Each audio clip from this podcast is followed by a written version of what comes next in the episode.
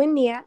Eh, un día más en nuestro podcast hablaremos de un tema muy conocido e importante sobre política externa, en el cual México ha tenido una dependencia en Estados Unidos. Eh, mi nombre es Fernanda Meneses y junto con mis compañeros les hablaremos un poquito más de este tema. Hola, mi nombre es Fátima Ramos. Hola, mi nombre es Daniel Diego. Hola, mi nombre es Alejandro San Pedro. Bueno, nosotros eh, les hablaremos y tocamos unas preguntas que consideramos que son muy importantes para abordar este tema, en el cual eh, establecimos que en donde se puede, pueden observar que México y Estados Unidos haya una interdependencia. En base a la migración, a qué punto la migración crea una vulnerabilidad o sensibilidad entre estos dos países. Eh, México, ¿a qué punto se limita? ¿A qué puede tener relaciones con otros países?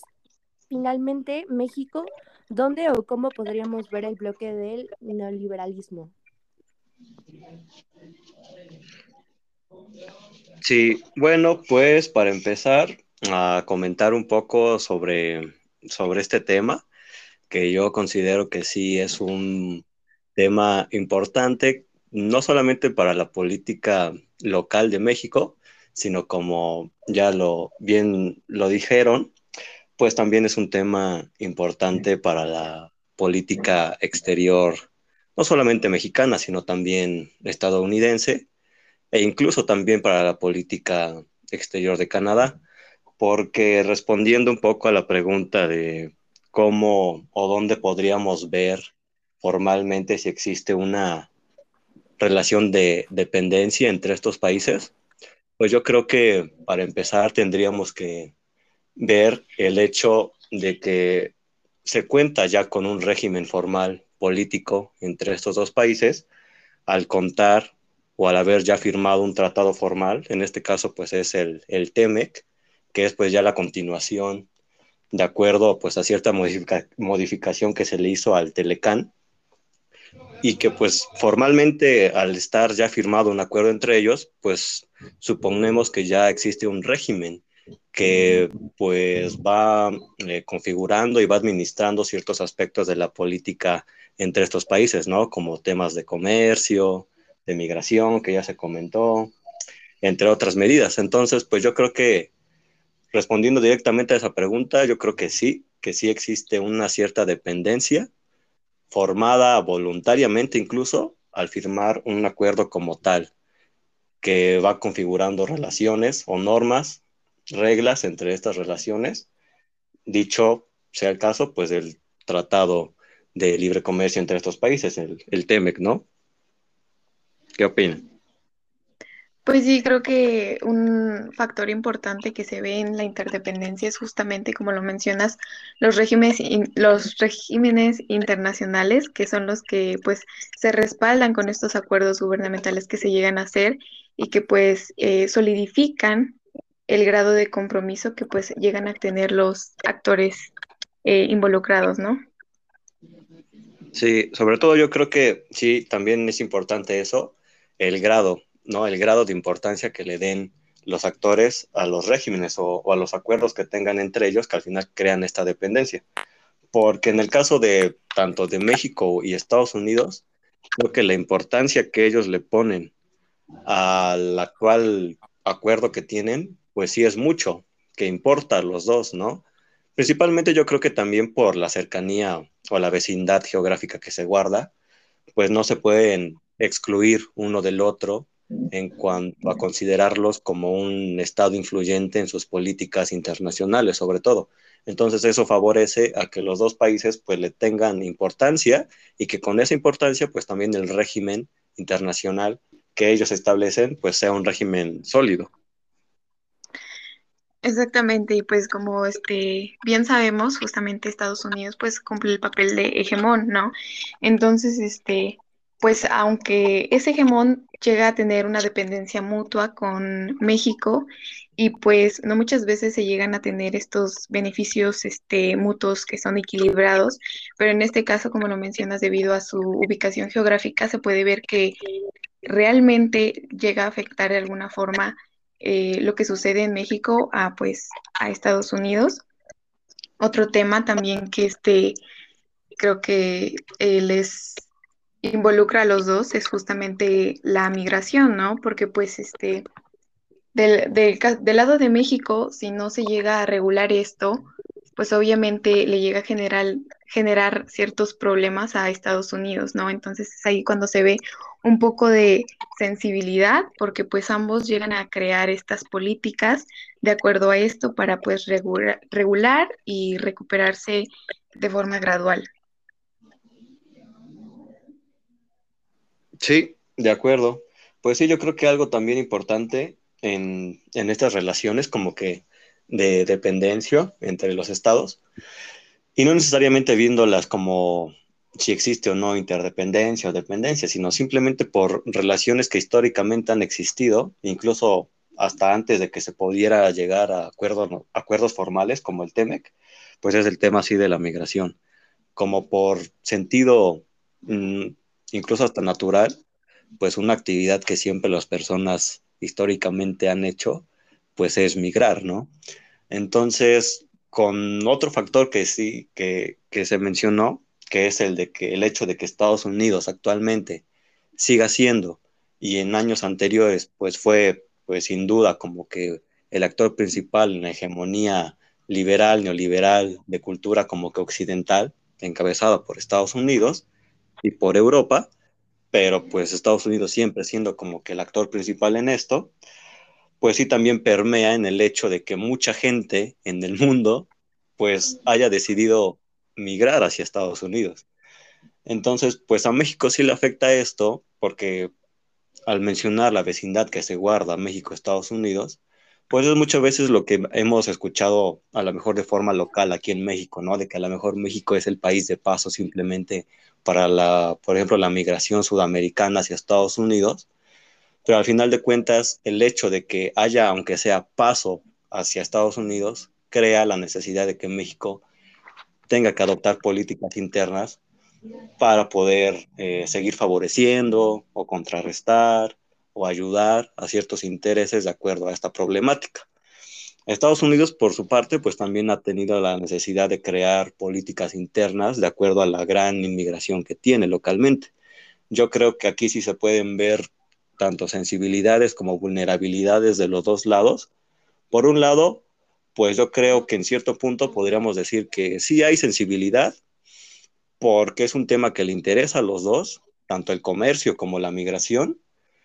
pero que yo siento que los dos estados o los dos países hasta cierto punto sí son capaces de poder dar soluciones de acuerdo a políticas internas. A lo mejor aquí el punto importante es ya pues la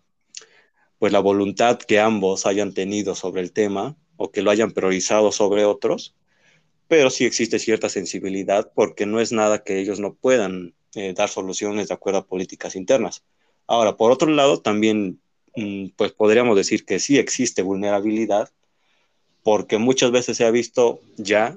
que se ha intentado mediante políticas internas, pues tratar de dar soluciones a las diferentes problemáticas que surgen o que se ramifican a, través de o derivadas de la inmigración, pero que es un tema que actualmente sigue vigente y que pareciera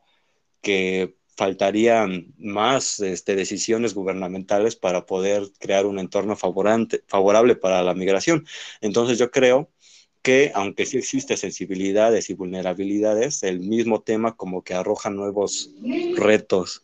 conforme avanza el tiempo y nuevas formas de respuesta o demandas de respuesta de los ambos países, ¿no? Exactamente, porque como lo dices también esto afecta de alguna manera a México en cuanto a la fuga de cerebros, que es algo que eh, un término que se ha adaptado en la actualidad sobre que pues ya no son solamente personas mayores quienes llegan a migrar, sino también lo que hace que pues se llegue también a un estancamiento aquí este en el país. También otro tema importante que han llegado, bueno, que se ha visto que han colaborado ambos es justamente en controlar el crimen organizado, puesto que si recordamos bien, por allá de octubre, eh, pues hubo una reunión entre este Ebrard y Anthony Blinken, donde pues e, empezaron a discutir sobre estas problemáticas que se llegan a tener respecto al narcotráfico y a la tráfica de armas, pues si bien sabemos, este, mucha de la droga que llega a Estados Unidos proviene de México, pero también por su parte, eh, muchas de las armas que se trafican para México, pues provienen de Estados Unidos, ¿no? Entonces ahí también se ve que llegan a generar estas políticas y llega a haber un compromiso de ambos.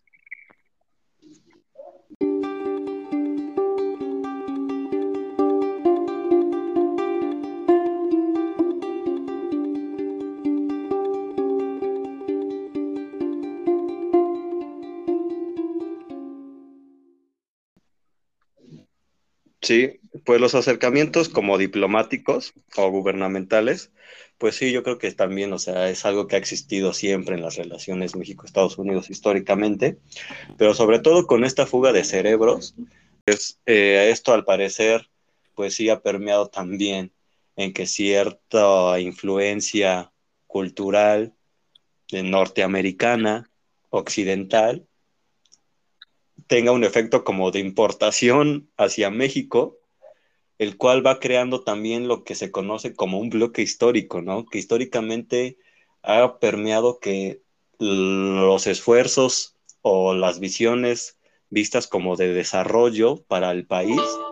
tengan necesariamente que ser enfocadas al llegar a ser como Estados Unidos. Pero eso yo creo que también tiene que ver mucho con esta cierta, lo que mencionaba, ¿no? De esta cierta especie de ejercicio de inmigración cultural que adopta México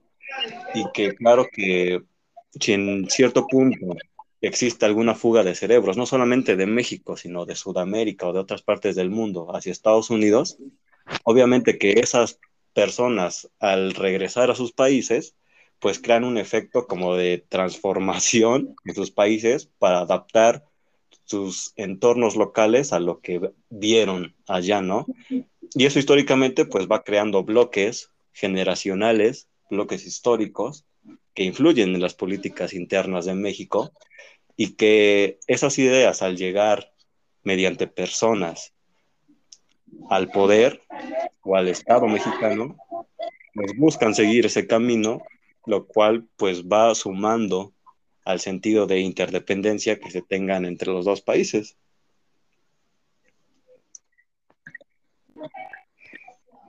Sí, en efecto, y pues también este eh, cabe mencionar que pues estamos dándole una perspectiva igual desde la hegemonía a la interdependencia, ¿no? Entonces podemos ver aquí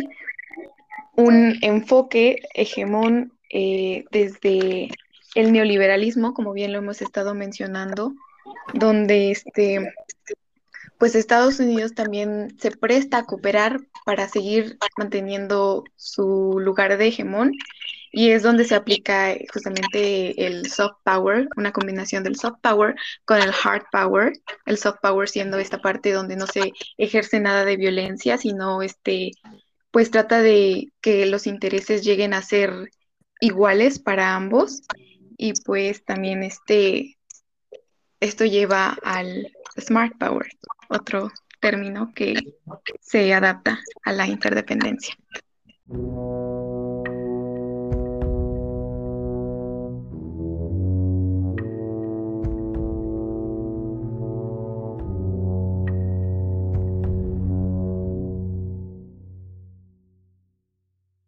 Bueno, con esto concluimos el día de hoy nuestra eh, presentación, esperando que les guste nuestro podcast. Hasta luego. Bye.